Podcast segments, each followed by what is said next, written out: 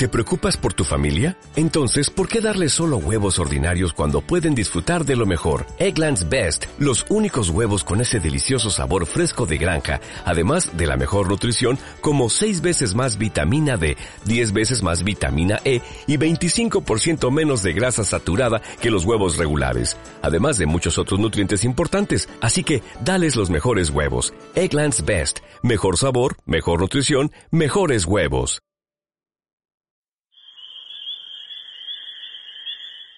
La noche del 2 de mayo de 2017, un coche arde junto al pantano de Foix en la provincia de Barcelona. Cuando el fuego se apaga, del cadáver que hay dentro apenas quedan unos huesecillos y una prótesis de columna. Gracias a esta prótesis se descubre que el muerto es Pedro Rodríguez, un hombre de 38 años que vivía con su pareja, Rosa, y las dos hijas de esta. Su vida parecía normal pero Rosa tenía un amante, Albert, y Pedro lo sospechaba. Los tres, Pedro, Rosa y Albert, eran miembros de la Guardia Urbana de Barcelona.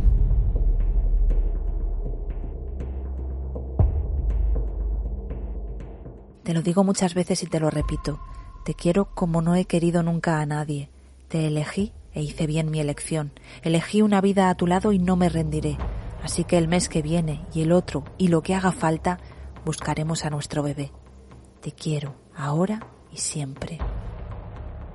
Esta es la nota de amor que escribió Rosa a Pedro unos días antes de asesinarle con la colaboración de Albert, su amante. Hoy hablamos del crimen de la Guardia Urbana.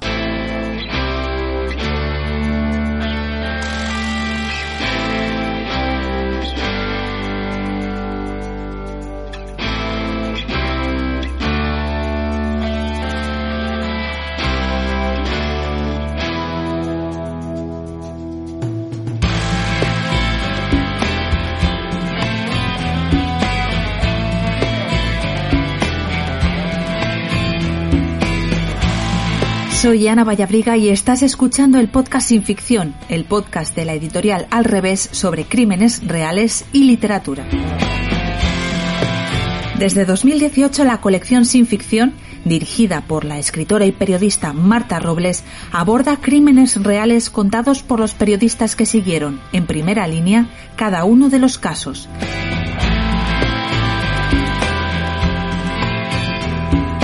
Si quieres saber más, tienes toda la información en alreveseditorial.com.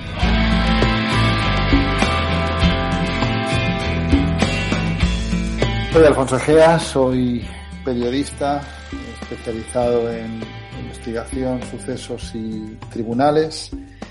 Llevo 20 años en el oficio, he publicado varios libros, he trabajado en varios medios de comunicación y últimamente Trabajo mucho también en todo lo relacionado con la temática de interior, tanto en televisión como en prensa, y soy el autor del libro 29 balas y una nota de amor.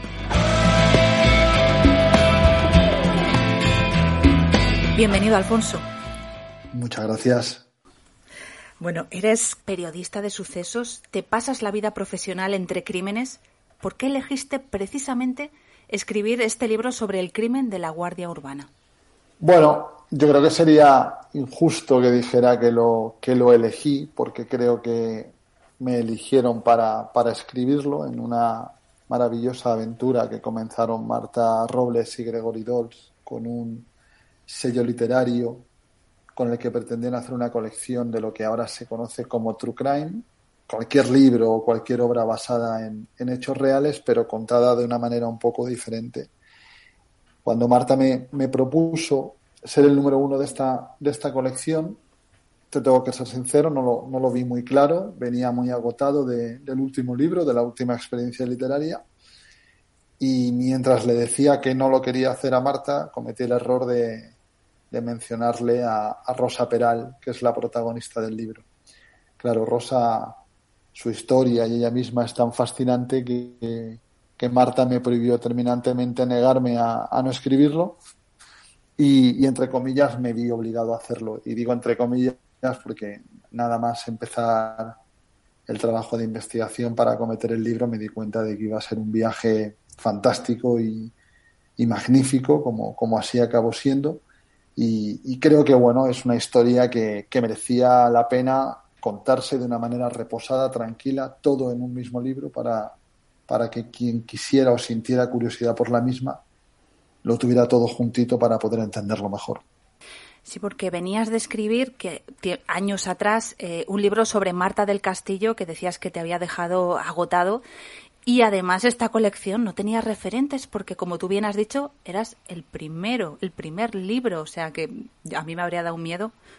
Bueno, em, la primera parte de tu pregunta, el, libro de Marta fue agotador en todos los sentidos fue agotador en lo, en lo profesional e incluso a veces en lo, en lo personal. Y, era un libro en el que cometí errores creyendo que eran aciertos y, hablé con todo con todo el mundo con el que se podría hablar del caso de Marta del Castillo. Te agota porque todo el mundo quiere tener su dosis de razón o, su dosis de, de criterio sobre un asunto extremadamente complicado y al final al final la historia es, es terrible. Es una cría jovencita que, que cae en manos de unos desalmados y acaba muriendo y desapareciendo cuando lo que debería estar Marta ahora mismo es, es, es, viva y, habiendo acabado sus estudios universitarios y habiendo eh, llevado adelante su vida de adulto. Así que en ese sentido me costaba mucho trabajo. En el segundo aspecto de tu pregunta, lo de ser el número uno, sí, da mucho vértigo, pero también tiene, ciertas ventajas, porque como nadie lo ha hecho antes dentro de esa colección, tampoco tienes miedo, entre comillas, a, a cagarla, porque tienes un poco licencia, tienes licencia de corso. Y, bueno, fue una experiencia muy, muy, muy bonita porque creo que todos aprendimos cómo querían Marta y Gregory que fuera esta, esta colección y creo que el objetivo está, está cumplido. Está narrado todo el crimen, eh, pero además de una manera muy literaria que hace que, realmente te enganche como si fuera una novela, que era un poco el objetivo que, tenía eh, Marta Robles cuando inició esta colección. Pero hay una cosa que has comentado y es que con Marta del Castillo, cuando escribiste ese libro, eh, te entrevistaste con todo el mundo y en este libro, en esta investigación, tú no te has querido entrevistar con los principales afectados, ¿no? Entre otras cosas, porque tú sabes del magnetismo que tiene Rosa Peral, que es la, la, eh, la, protagonista de toda esta historia. Cuéntanos un poco. En el día a día de, de nuestro trabajo, nosotros hablamos con, bueno, con, con, policías, con investigadores, con abogados, con fiscales. Y al final ese lenguaje profesional te lleva a una especie de, de pacto, iba a decir pacto de caballeros, es un pacto de, de, damas y caballeros, porque tengo la suerte de compartir género periodístico con unas magníficas periodistas de sucesos. Y, al final, cuando hablas con gente que profesionaliza la investigación y el suceso, parece que le quitas ese pedacito de emotividad para poder centrarte en los, en los hechos objetivos. Eh, ese fue el error que cometí con el asunto de Marta, demasiada subjetividad, demasiados sentimientos a flor de piel. Y en el, en el libro de, de, de, 29 balas, iba a decir el libro de Rosa, aunque realmente es el libro de, de Rosa y de, y de Albert y de, y de Pedro. En este libro pretendí estar lejos de, de las subjetividades precisamente por eso, porque me constaba que Rosa tiene una capacidad de manipulación y de influencia muy importante y yo, yo creeré muchas cosas de mí mismo, pero no me puedo creer inmune a la, a la capacidad de manipulación de un ser humano con tanto magnetismo. Al ver tres cuartos de lo mismo, porque él precisamente lo que querría es contar la historia que le exoneraba y luego hablar con la familia de Pedro. El contacto se limitó a lo meramente formal para, para preguntar qué, grados de inconveniente tiene la familia de un hombre muerto a, que se cuente su historia, que me parecía de recibo, pero tampoco mucho más. ¿eh? Contacté con un hermano suyo y poco más. Porque al final te das cuenta de que necesitas darle al lector una, al lector que le gusta este género. ¿eh? Eso es muy importante recalcarlo. Si, si quieres leerte este libro o cualquiera de la colección, te tiene que gustar el género. Y si te gusta el género, te gusta que te lo cuenten pues eso, como lo contaría un investigador o, un fiscal o un abogado. Entonces hemos intentado hacer unos libros lo más profesionalizados posible y alejándonos un poco del lado personal de las historias, que es lo más complicado de, tramitar siempre.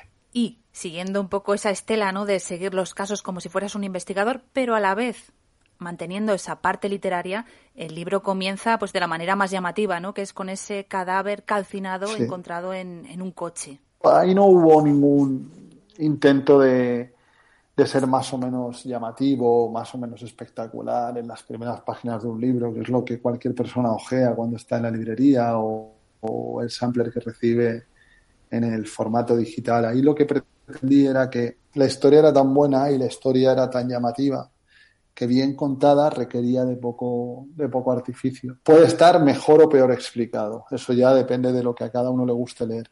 Pero sí que en mi modo de ver la, narrativa, en mi modo de, explicar las situaciones, y me ocurre con un libro, pero me ocurre cuando escribo un artículo, sí que trato de acercarme al máximo a, a, la descripción fotográfica. Sí que intento trasladarle al lector de cualquiera de, los contenidos que yo genere una experiencia multisensorial, porque aunque estemos escribiendo, creo que podemos transmitir imágenes, colores, texturas, y a partir de ahí ese, punto de partida, que es el punto de partida real de la investigación, una bolsa con, unos cuantos huesos y, y muy poco más. Una prótesis en la columna vertebral que va a ser importante en la investigación. Yo creo que había elementos más que suficientes como para decir al lector, bueno, bienvenido a la sala de autopsia, sé que te gusta esto porque si no, no te habrías acercado a este libro. Y, como sé que te gusta, te voy a intentar poner lo más cerca posible del doctor que está al lado del cadáver en la mesa de autopsias tampoco necesitaba un arranque mucho más mm, llamativo que el que te daba la realidad, que ya era bastante, ¿eh? un cadáver calcinado, nadie sabía quién era y, como tú decías, esa prótesis tendrá luego mucha importancia y ahí ya entra en escena Rosa y después entrará en escena Albert. Cuando escribiste el libro mm, todavía no se conocía el veredicto eh, que, iban, la condena que iban a tener eh, los dos implicados. Eh, esto se hizo público en plena pandemia. ¿Te sorprendió el resultado? No, no quiero sonar ni mucho menos condescendiente, pero, pero estaba cantado. Y te voy a decir por qué, por varios motivos. Y lo que voy a explicar no ataca ni la presunción de inocencia ni de Rosa, ni de Albert, ni de cualquier otro, otro tipo que se siente en un banquillo de los acusados. La investigación era impecable. Cuando hablamos de investigación impecable, la gente tiende a equivocarse la gente cree que los investigadores están ahí para resolver crímenes. Realmente no es el espíritu de un, investigador policial. Un investigador policial va a llevar todo el material probatorio posible a una sala de, juicios y, va a darle a un jurado popular el mejor libro de instrucciones posibles para entender lo que ha ocurrido ahí. En, las investigaciones, los, investigadores sí que, te dicen, bueno, pues nosotros creemos que indiciariamente o presuntamente la, autora de esta muerte es Rosa Peral y, el ayudante o el colaborador necesario en la misma es Albert. Pero todo esto en un juicio tienes que ver el, nivel probatorio que existe para colocar a cada uno de los dos en su sitio. Cuando arrancó el juicio, evidentemente Rosa jugó todas sus bazas para intentar encalomar la responsabilidad del crimen a Albert. Albert tuvo un comportamiento muy sereno, prefirió que fueran las pruebas las que hablaran en vez de él y al final te das cuenta al acabar el juicio de que hay una conclusión que es a la que llegó el jurado. Rosa seguramente mató a, Pedro y lo hizo o con la ayuda de Albert para el crimen o con la ayuda de Albert para deshacerse del cuerpo. Lo que sí que parece claro es que el mensaje general es que si Rosa y Albert no hubieran estado juntos, es altamente probable que Pedro estuviera vivo. Si tú eliminas a uno de los dos de la ecuación y Pedro seguiría vivo, significa que hacía falta los dos para que Pedro estuviera muerto. Así que al final el jurado, que no está más que compuesto por gente con sentido común, dice, vale, pues como los dos tuvieron la misma responsabilidad, aunque los dos dedos no cabían en el gatillo, los dos van a tener una condena muy similar. Al final, cuando lees todo un sumario y lees una investigación, tienes que encontrarte con algo muy gordo, muy gordo, muy gordo, como para decir, mira, por aquí es por donde se va a escabullir pero en este caso es que era muy, muy, muy complicado que hubiera escapatoria para ninguno de los dos. Y sin embargo, Rosa Peral negó en todo momento ser ella la autora del crimen. Yo no lo hice, yo no he matado a nadie y eh, yo amaba a Pedro y no tenía ningún móvil para que me digan que yo pudiera hacerlo. Si yo no hubiese querido estar con Pedro, mm, o lo hubiese dejado igual que en otro momento, en otro momento pues dejé a otras relaciones. No tiene ningún sentido, no tiene ningún porqué que yo hiciera algo así a la persona que estaba a mi lado.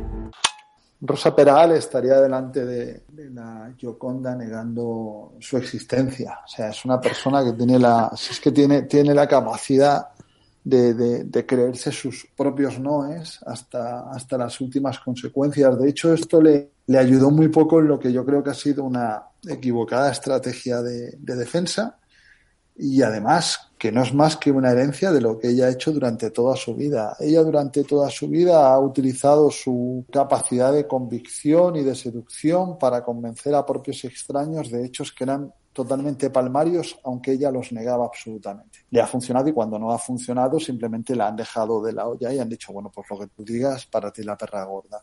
El problema es que en el ámbito penal eso no vale y yo creo que ella llegó a este juicio con una estrategia muy básica, la estrategia de, del no yo, yo no he sido, yo no he sido, yo no he sido, bajo ningún concepto he sido yo, yo no he sido de ninguna manera.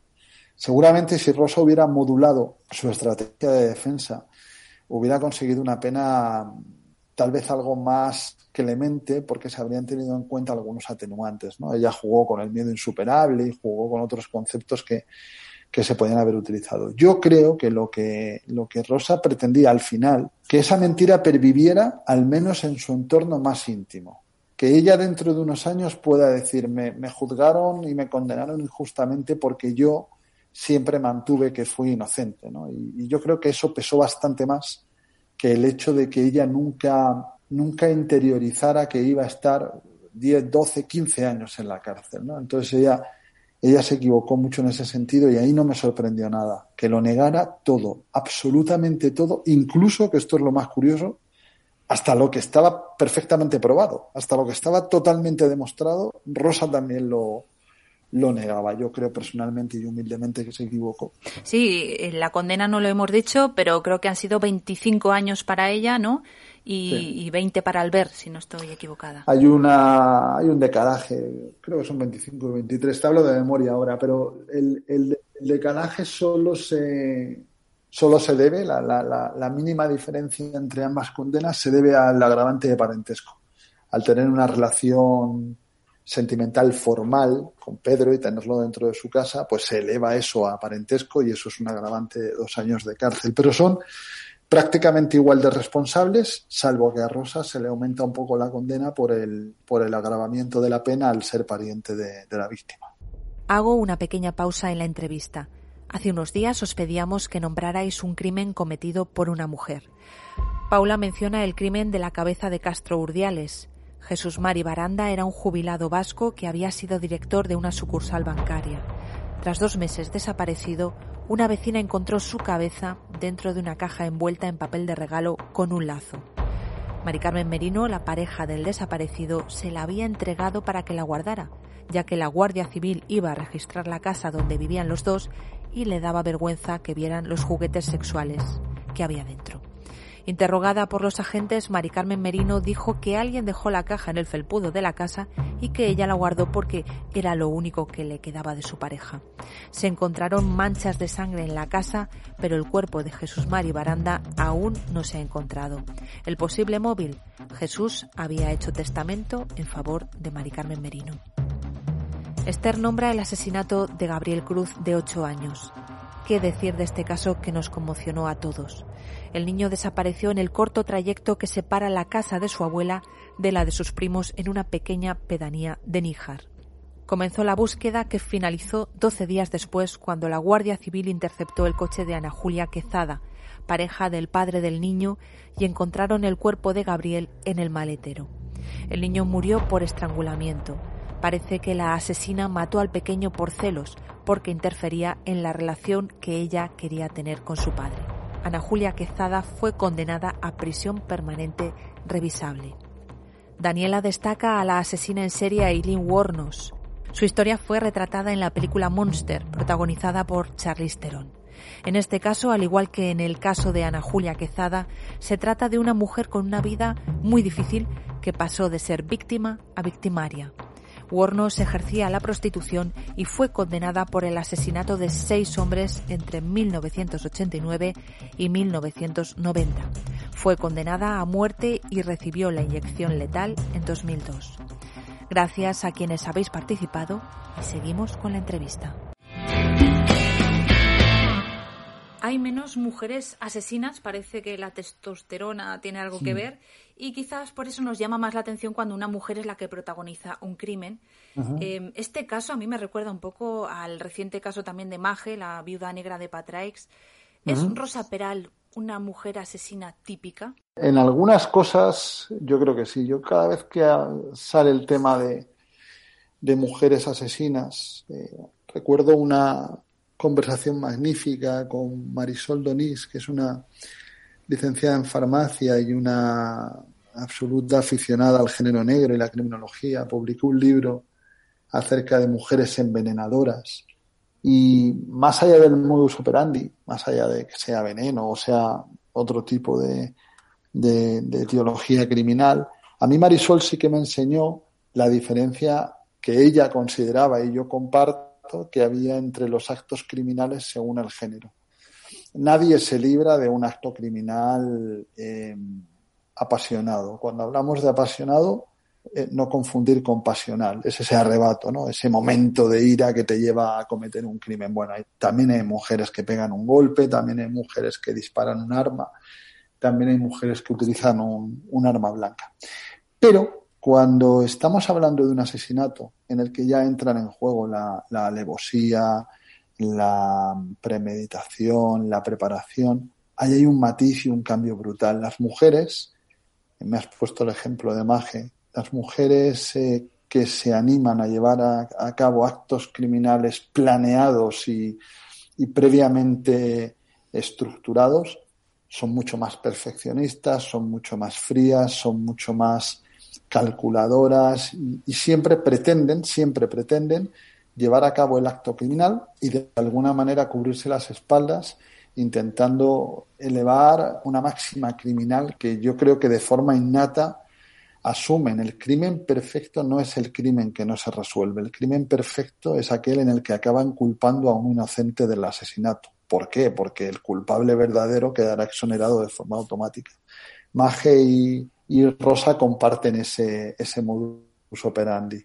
Lo prepararon, lo estructuraron, lo, lo arreglaron e incluso encontraron la puerta por la que querían escaparse, que era el tonto útil. En el caso de Maje fue Salva, el enfermero compañero de profesión de, ella, y en el caso de, Rosa Peral fue, fue Albert, que también era el que tenía más a mano para, para, bueno, para en el momento dado, si hacía falta, encalomarle la responsabilidad y así librarte tú de, lo que te pudiera incriminar. También comparten las dos em, esa sexualidad tan activa, ¿no? Que eso, las dos tienen ese perfil también. Sí, yo ahí lo, bueno, lo achaco más a una, a una mera coincidencia. Son mujeres enormemente atractivas que tienen una vida eh, social y amorosa y sexual muy activa. Hay un matiz, hay un matiz muy curioso entre, entre las dos que las diferencia. Maje es una, una persona a la que en su absoluta y completa libertad sexual lo que le gusta es estar con varios hombres sin embargo, Rosa yo creo que es un poco más complicada en ese sentido, porque Rosa, Rosa quiere el pack completo. A Rosa no le vale el, el, polvo esporádico en, el asiento de atrás de un coche. Ella genera relaciones sentimentales paralelas. Por eso es tan complejo todo lo que le pasa en su vida.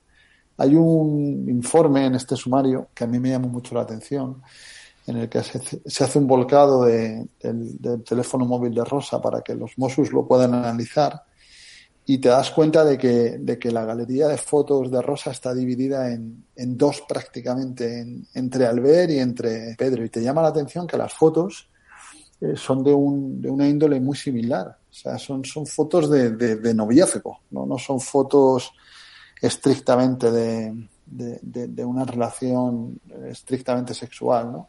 Ahí sí que percibo una diferencia entre ellas dos. Maje disfruta, se lo pasa bien y está en su completísimo derecho de, de hacerlo.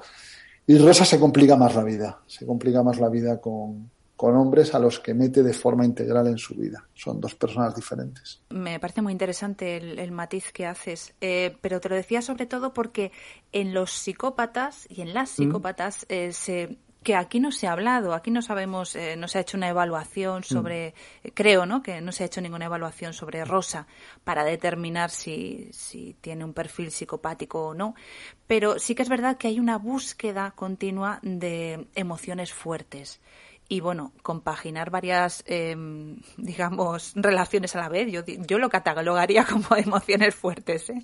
Claro, yo, yo entiendo que a ti te pase eso, igual me pasa a mí, pero es que Rosa ha crecido con esta, con esta forma de comportarse en las relaciones sentimentales. O sea, este es, este sí que es un modus operandi sentimental en la vida de Rosa. Rosa no, no ha sido, a lo mejor no lo sé, a lo mejor es tan compleja que es incapaz de, de, mantener una relación monógama. Yo solo lo desconozco. Y en cuanto a, a lo que mencionabas, a Rosa se le hizo un, un estudio forense profundo para, para ver su grado de, de, imputabilidad y estaba perfectamente sana en lo, en lo físico y en lo mental y, y, lo único que se percibía era que tenía un, un concepto muy alto de sí misma y que cuando tenía problemas eh, la culpa era del mundo, no, no, nunca era de, nunca era de ella. Pero yo no, no atribuyo el hecho de que Rosa compartiera diferentes emociones a diferentes relaciones, perdona, a que ella buscara emociones de manera específica. Es que creo que, es, que el problema de Rosa es peor todavía. Creo que Rosa es así y no sabe ser de otra manera. De hecho, eh, yo percibí en alguno de, de, los pasajes de su interrogatorio que se grabó en, en vídeo en los juzgados de, de la Ciudad de la Justicia allí en, en, Barcelona, percibí había, que había un conflicto importante porque había una parte de ella que estaba loca por tener una vida sentimental estable, eh, conseguir un compañero que pudiera ser además padre de sus hijas, al menos el tiempo que estuviera con ella, porque las niñas tienen un padre magnífico. Y, al final te das cuenta de que ella siempre doblegaba hacia el lado que le impedía hacer todo eso. ¿no? Entonces yo creo que para ella es más un problema de comportamiento en sí mismo que una búsqueda de, emociones fuertes. Yo creo que simplemente no es, no es, que no sepa estar sola, es que no sabe estar con una persona, a veces ni con dos. Hay interrogatorios en los que su marido habla de que ha habido momentos en su vida en el que ha tenido tres hombres a la vez, pero tres hombres a la vez en el sentido total de la relación, no, no dos en la cama y uno haciendo vida familiar, no, no, todos haciendo cosas y planes con todos. Yo creo que, que se complica la vida mucho Rosa y que eso no lo puede evitar. se, se, le ha complicado mucho, sí, de hecho. Eso sí. Eh, leyendo el libro, además, me da la sensación que tú comentabas eh, eh, todo el tema de las relaciones sentimentales, que en este caso tiene mucho, mucho peso, ¿no? Pero da la sensación de que ella no toleraba bien las rupturas sentimentales, sobre todo si era ella quien no tomaba la decisión. De hecho, podía ser muy vengativa. Es una persona que se muestra intolerante a, al rechazo y a la frustración, ambas cosas. Es una persona que muchas de las cosas que ha conseguido en, su vida las ha conseguido ella sola, que por otra parte es algo que entre comillas te da un poco de pena cuando ves su biografía, porque es una, una tipa que consiguió entrar en un cuerpo policial, superando todas las pruebas, cuando estaba absolutamente masculinizado y era más complicado entrar en la policía siendo mujer. Es una chica muy guapa, físicamente está, está fuerte, pero tampoco es, es, una tipa enorme, o sea que lo que tuvo que hacer en lo físico, su trabajo le costó y luego hizo sus pruebas eh, académicas y las superó, opositó, tiene felicitaciones en su, en su historial de servicio, o sea, hay una parte de ella en la que percibes todo lo, todo lo necesario para tener la vida que ella quería, estar tranquila, estar bien y hacer un trabajo que le gusta. Y luego hay otra parte de ella en la que la frustración y el rechazo eh, eh, la, mata, la destroza, es incapaz de, de, gestionar bien el final de las relaciones y es incapaz de gestionar bien el, el, el, hecho a, el hecho de fracasar en algunos aspectos de su vida, ¿no? De hecho, nadie sabe a ciencia cierta, a excepción de Rosa, nadie sabe qué sucede la noche que, que muere Pedro, Pedro Rodríguez. Pero hay una, una tesis que mantuvo durante mucho tiempo Fiscalía, en este caso, y que a mí me parece muy interesante. Pedro era un... Siempre tendemos a idealizar a la persona fallecida, pero Pedro era un tipo como lo podemos ser cualquiera de nosotros, con nuestras luces y con nuestras sombras. Era un hombre, por lo que sabemos de él, bastante, bastante celoso. Eh, entonces, parece ser que justo cuando, cuando él va a morir, o esa noche previa a morir, él ya había tenido dos o tres eh, cabreos muy fuertes con Rosa por haberle pillado en lo que él consideraba o una infidelidad o un síntoma de infidelidad importante. Y pudiera ser que esa noche Pedro eh, saltara por los aires y decidiera abandonar a Rosa esa misma noche. Eh, por una serie de testimonios que hay en la causa, las niñas en un coche que entra dentro de, la, de la parcela de la vivienda que compartían, fiscal cree que ese coche que alguno interpretó como el de Albert pudo ser el coche de Pedro, intentando entrar en la casa para llevarse pertenencias. Bueno, sea como fuere, una posibilidad es que pudo haber una discusión muy grande propiciada por el hecho de que Pedro dijera yo ya no puedo más, aquí te quedas, me voy de casa. Y que una vez más Rosa fuera incapaz de, de tramitar bien, correctamente esa, esa ruptura o ese te abandono y que fuera la chispa, el detonante de, del asesinato. Pero eso ahora mismo solo lo sabe Rosa Terán. Hmm, seguramente con ese secreto se, se quedará, ¿no?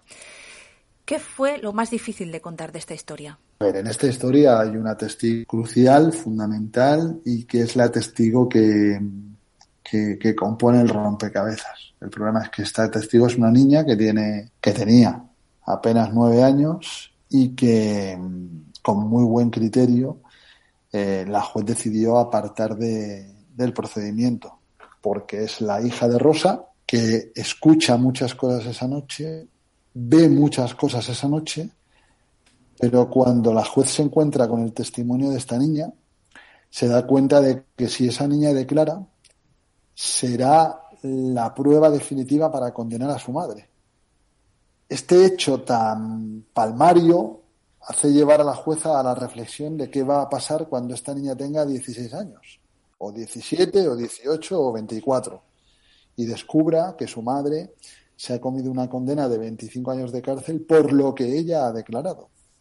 Así que se decidió eh, nombrar a un tutor legal para, para que tomara esta decisión por la niña. No era justo que la decisión la tomara Rosa, no era justo que la decisión la tomara el padre biológico de la niña, Así que tenía que tomarla un, tercero que no tuviera ningún tipo de relación con ellos y ningún tipo de, ganancia ni de, ni de pérdida con el procedimiento. Y este tutor dijo que no consideraba adecuado que la niña, que la niña declarara. Ese es el momento más complicado de la historia. Cuando te das cuenta de que una noche de pesadilla porque es una noche de pesadilla. Y te das cuenta de que en medio de toda esta historia hay dos niñas pequeñas. Hay dos crías pequeñas que están en el dormitorio de arriba, que, solamente ellas saben lo que han visto y lo que han oído realmente, que le tenían un afecto profundísimo a la víctima, le, querían mucho, se ve que, Pedro además era un tipo bastante niñero y que las cuidaba bastante bien. Y, y, estas crías van creciendo y te vas dando cuenta de que van pasando los años y que tienen que ir a ver a su madre a, la cárcel, ¿no? Cuando están yendo a ver a su madre a, a, prisión, comprendes un poco mejor la estrategia de Rosa, que era la de cuando yo cumpla condena, por lo menos, poder decirles a mis hijas que yo soy inocente, aunque ella no, no, no se lo crea, pero que lo pueda defender de alguna manera. Esa es la parte más, más, más complicada de esta historia. Conversación de la hija mayor de Rosa con la nueva pareja de su padre. Extracto del libro 29 balas y una nota de amor. Empezó a contarme que aquella noche estaba en su casa con su hermana en la cama. Me contó que Rosa les dijo que se fueran al sofá a ver la tele, que su madre y Pedro estaban discutiendo. Oyeron gritos y golpes. Me dijo que no escucharon voces diferentes a las de su madre y Pedro, que los dos bajaron corriendo por las escaleras y su madre les pidió que se quedaran arriba. Mamá subió después. Estaba triste y tenía sangre. Una historia como esta, además de toda la investigación que tú has hecho, leyendo, viendo toda la documentación, los vídeos, pero sin fuentes cercanas a la propia investigación, probablemente un libro como este no sería posible. Y yo aquí te pregunto un poco a, nivel de, bueno, de desconocedora total, ¿qué motivación tienen estas fuentes para ayudarte a ti y a otros periodistas de sucesos? Bueno, mira, en primer lugar, yo creo que las fuentes que tenemos los periodistas en general se, consiguen, se cultivan, se cuidan y se conservan. Es el proceso normal de mantener una fuente de información activa y que te ayude mucho. Las fuentes de información, que erróneamente las metemos en, garajes oscuros con gafas de sol y, altas horas de la noche, son seres humanos absolutamente normales, que hacen su trabajo lo mejor posible y agradecen que su trabajo sea compartido y comprendido y lo mejor explicado posible, siempre desde un punto de vista confidencial y anónimo, porque una fuente sin confianza no es absolutamente nada. Las fuentes al final hacen un trabajo intenso que, de alguna manera quieren que la opinión pública reciba de una manera correctamente interpretada y explicada. Ojo, que las fuentes no son monolíticas. Hay personas que trabajan en multitud de trabajos que son importantes para, para los periodistas y no quieren saber nada de los periodistas. Y, y, ahí lo único que puedes hacer como periodista es ser tremendamente respetuoso y probar con la fuente que está al lado. Si esa persona no quiere o considera que su información no debe trascender a los medios de comunicación, nosotros no somos absolutamente nadie para, para obligarles o, o, para combinarles a hacer nada. Luego hay otra, hay otra variante que es muy importante. Si un investigador sabe que yo tengo toda la investigación que él ha hecho, tiene dos opciones. No hacerme ni caso y exponerse a que yo escriba, publique o, haga lo que en mi sentido común me, me, inspire o simplemente echar una mano y decir, bueno, ya que lo va a hacer, vamos a intentar que no rompa nada y que lo cuente de la mejor manera posible y de la manera más profesional. Eso te lo dicen mucho, por ejemplo, los, los compañeros que trabajan mucho con policía y con guardia civil ya que vais a contarlo, mm, nos pedís ayuda, os echamos una mano y por lo menos no escribís ninguna barbaridad. Y eso al final va a ser bueno para todo el mundo, ¿no? Es una especie de, de coexistencia. Sí, de yo gano, tú ganas, ¿no? Claro. Eh, sé que tienes muy buenos amigos en la Guardia Urbana de Barcelona, pero, oye, ¿han mejorado un poco los sistemas de selección? Bueno, yo creo que era imposible detectar lo que se te podía eh, colar en aquella promoción con respecto a, Rosa y a, y sobre todo. ¿no? Yo creo que simplemente eh, hay muchos policías, hay muchos guardias civiles, hay muchos guardias urbanos y, siempre va a haber alguno que salga mal, ¿no? Pero vamos, que va a haberlos en el periodismo, los va a haber en la medicina, los va a haber en cuerpos policiales. Yo creo que Rosa era un personaje cuyo futuro criminal era indetectable. Yo creo que hay gente en la Guardia Urbana bastante peor persona que Rosa Peral. Solo que la diferencia es que ahora Rosa Peral, como está condenada y protagonizó un asesinato, nos parece el peor ser humano posible del mundo. Pero al final, los comportamientos personales de cada uno eh, es muy difícil que los detecte un proceso de selección, muy complicado. Alfonso, noto cierta fascinación por el personaje de Rosa. Porque creo que es un personaje, porque creo que es un personaje extraordinario, difícil de ver. No confundamos la, fascinación con la, con la admiración. Yo creo que es un, un hito, hito dentro de, de, lo que es la, el cronograma criminal de nuestro tiempo en el que ha habido muy pocas como ella. Si, si no, ¿de qué vamos a estar hablando tú y aquí de Rosa Peral? ¿Por qué tiene un libro? ¿Por qué la, la sacan en televisión? ¿Por qué la llaman periodistas a la cárcel y emiten sus conversaciones? Pues porque llama la atención y porque es diferente a, a todo lo que habíamos visto hasta el momento y porque además ese empeño y esa eh, manía que ella tiene pertinaz de, de declararse inocente, pues le da ese plus de, de, mujer luchadora y habrá gente que la, que, la, que la incluso que la crea, ¿no? Pero yo creo que sí, yo creo que Rosa es una tipa distinta. Hay que haber estado en ese juicio, haber escuchado sus interrogatorios, conocer un poco su biografía eh, para ver que no es una más, ¿no? Y sobre todo cuando tú la escuchas hablar de un asesinato, que, sabes de manera científica que no se produce como ella dice, pero ella lo mantiene con una vehemencia impresionante, pues, pues normal que llame mucho la atención, lógico. Pero fascina, fíjate que tú comentas episodios en la cárcel donde ella también está siendo, que eso también ha pasado con otras eh, asesinas, que acaban siendo mujeres que, como se suele decir, reparten el bacalao suelen ser personas que ayudan muchísimo a, al resto de reclusas y así es como se gana uno el respeto en la cárcel. En la cárcel te pueden tener más o menos miedo por ser más o menos malote, pero bueno, al final las cárceles no son más que, que, gremios de presos en el que una sola persona por sí misma poco miedo puede dar, por, muy grande y por muy mal encarado que sea.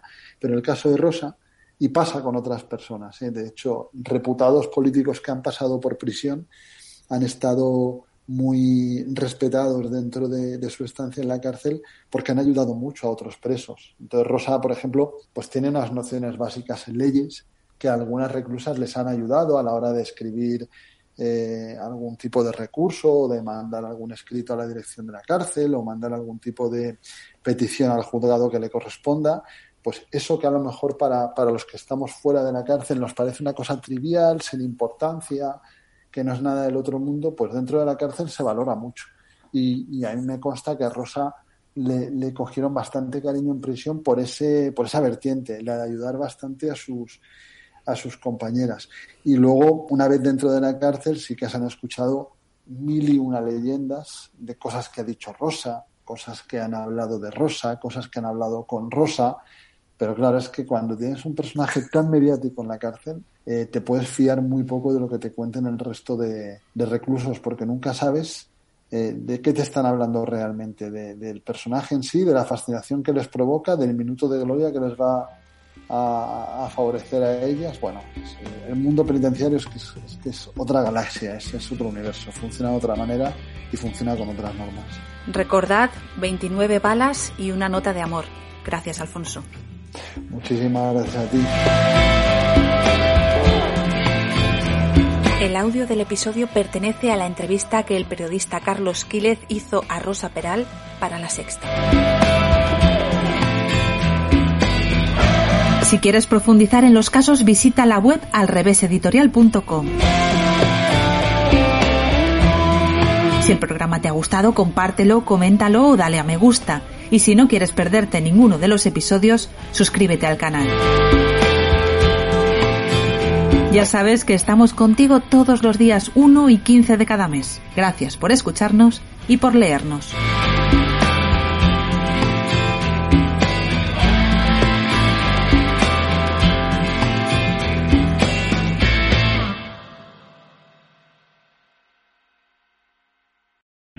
O'Reilly Auto Parts puede ayudarte a encontrar un taller mecánico cerca de ti. Para más información, llama a tu tienda O'Reilly Auto Parts o visita oreillyauto.com. Oh, oh,